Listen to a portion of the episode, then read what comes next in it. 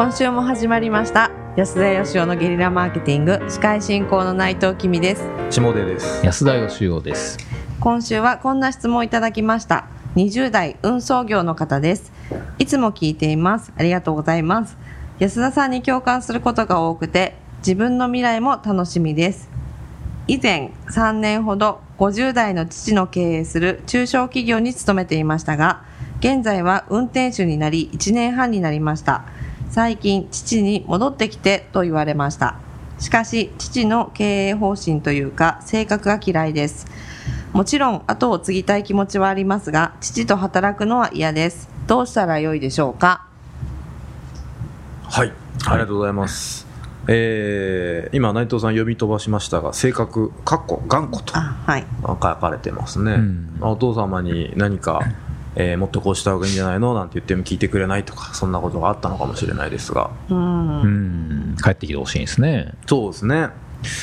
まああでもなんかね冒頭にあの自分の未来も楽しみですと。うん。うん。これはどういう意味なんですかね？安田さんが楽天的だからみたいなことなんですかね？安田さんに共感することが多くて自分の未来も楽しみですと、まあ、僕がつまり未来を楽しみにしているやつだっていう前提ですよねこれ、まあ多分そうだと思う、はい。はなるほど、い、もうね安田さん死が近づいてる。はい、そうなんです。どうなんでしょう。あのまあ下出君もお父さん亡くなられましたけど経営者だったじゃないですか、そうですね。うん。どうなんですか？頑固なとこあったんですか？どうかな。いやあんまりそんな風に感じたことはないですね。うん。僕なんかこれやれとかこれやるなとか言われたことほとんどないですし。まああの継がないよという話はしてたし。親父もやれとも言わわれてないのに。言わ そう言われてない厚かましいやつ。継がないよって言ってたし親父もまあ自分のやりたいことやれと言ってましたし。へあんまりそういうのは僕は感じなかったです。ただ創業者は祖父なんですねその実家の会社は,、うん祖父と父は仲悪かったですえね兄ちゃんがあの、まあ、がん頑固というか自分の信念、うん。ある意味すごいなって僕なんか思いますけど、はまあ、そばで働くのは大変だろうなとは思う。ところはあったんで、なるほどね。まあ、なんでまあ2代目あるあるという感じではあるんじゃないですか。うんまあこの人20代なんでねうん。まだ難しいですけど、でもやっぱりあの継ぎたい気持ちがあるって書いてるじゃないですか、そうですね。ねお父さんとはやりたくないけどうん仕事は継ぎたいっていう。そこの理由をねちょっと聞きたいところでしたけど、はいあの何を引き継ぎたいのっていうところ大事じゃないですか、ああそうですね、はい、今やってる事業に興味があって引き継ぎたいのか、うん。もう純粋にその基盤ができててそのお金とか信用とか、はい。お客さんとかそういうものを引き継いでゼロからじゃなくてね、はいはい、あの1とか2とかからやりたいとか。あるいはなんかそのビジョンなり、うん。経営方針がすごい好きで継ぎたいのか？はいはい。まあ、経営方針は嫌いですと書いてますからね。じゃあビジョンじゃないっていうことですかね。そう、まあ、どう、そのなんか、オーナー一族としての責任みたいのもあるのかもしれないですけどね。多分、責任感ね従業員さんもたくさんいらっしゃるでしょうし。うんでも後継ぎたい気持ちあるっていうぐらいだからやっぱりやりたいっていうのもあるんじゃないですか？責任感っていうよりそうですね。うんまあでもやっぱり僕はその何を引き継ぐのっていうところをまず自分で整理した方がいいと思うんですよね。俺が引き継ぎたいと思ってるのはなんでなんだろうかっていう、うんうん。それが例えばその今あるインフラなり信用なり事業基盤なりお金を使って自分だったらもっと面白い事業できるかもって思ってんだとしたら、もしこれ引き引き継がなかったらゼロからやらなあかんわけじゃないですか。はい。ね、あの下出君もしてると思いますけどゼロから会社作るのってものすごい大変じゃないですか。はいはいはい。でやっぱある程度ねその後継ぐの大変だなっていうのもあるもののやっぱりその基盤ができたところからやるのっていいなと思うところもあるじゃないですかそうですね。それ引き継がしてもらうんだったらその頑固程度は、はいはい。うんええ例えば僕逆の立場でね継いでくれって言われてあげるよと。でも俺頑固だよって言われたらまあもらうんやったらそのぐらいしゃあないなって思いますけど、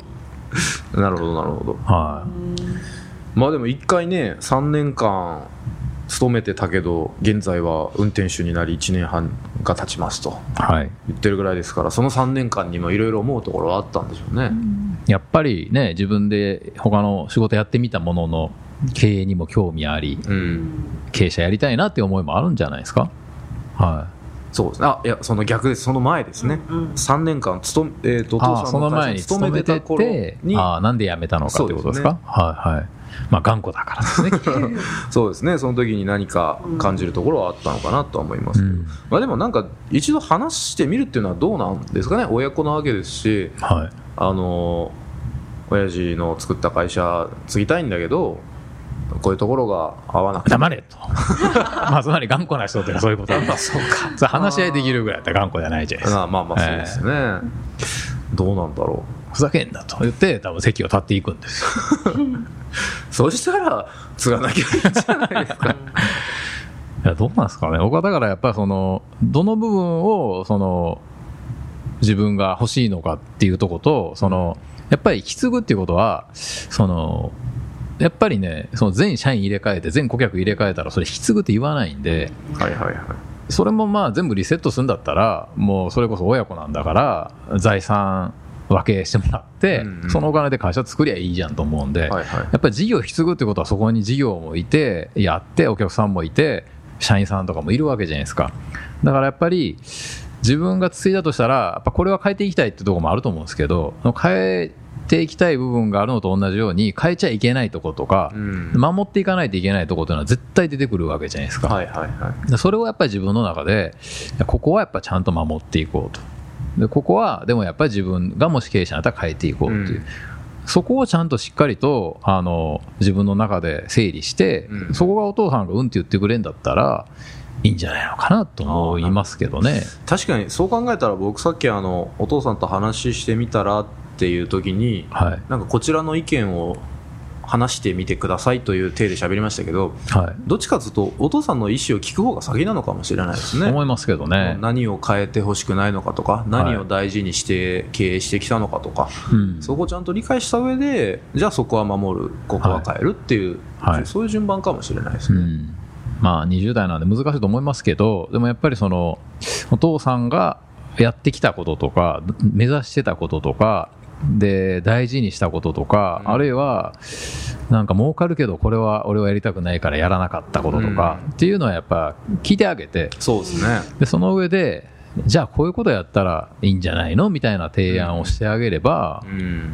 うん、って言うんじゃないのかなっていう。そうかもしれないですね、うん。あの黙れっつうところにはは何も分かってないくせにみたいなニュアンスが入るわけじゃないですか。い、そう思いますね、はい。だまずはこちらが理解するっていうところからなのかもしれないですね、うん、なんか結構ね、その、あいつ頑固なんだよっていうセリフ言う人ってその人も大体頑固なんですよ。でどっちかが頑固じゃなかったら大体コミュニケーション取れるんで、はいはい。自分も多分頑固なんじゃないかと思うんですね。うんなるほど。で、やっぱり人に話聞いてほしいんだったら、まずはやっぱ相手の話を聞かねばならないはいはいと思いますし、多分将来的に経営者になるんだったら、社員にね、なんか分かってほしいんだったら、まず社員のこと分かんないといけないし、はい。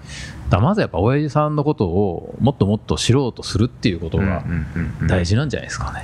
そうですね。全然ゲリラじゃないですけど。僕もなんかあ今日いい話だなと 思いながら聞いて喋ってましたが、えーそうですね。まあでもあのー別にゲリラである解決策がゲリラである必要はないと思うんでですね、はいあの非常に、えー、真っ当な話ですが参考にしていただけるんじゃないかなと今日は本当に思いますねそうですね。はいはぜひ一度おお父さんが大事にしてこられたところをい。うん。お聞きになっていただくところからそうですね。はい、始めていただければいいんじゃないかなと思います。はい。はい。ということで、今週もここまでとさせていただきます。皆さん今日もありがとうございました。ありがとうございました。ありがとうございました。安田義雄への講演依頼とブランディングのご相談は、ブランドファーマーズインクのホームページよりご連絡ください。また、番組では、ポッドキャスト番組を作りたい方を募集しています。ご興味のある方は、podcastproduce.com よりお問い合わせください。よろしくお願いします。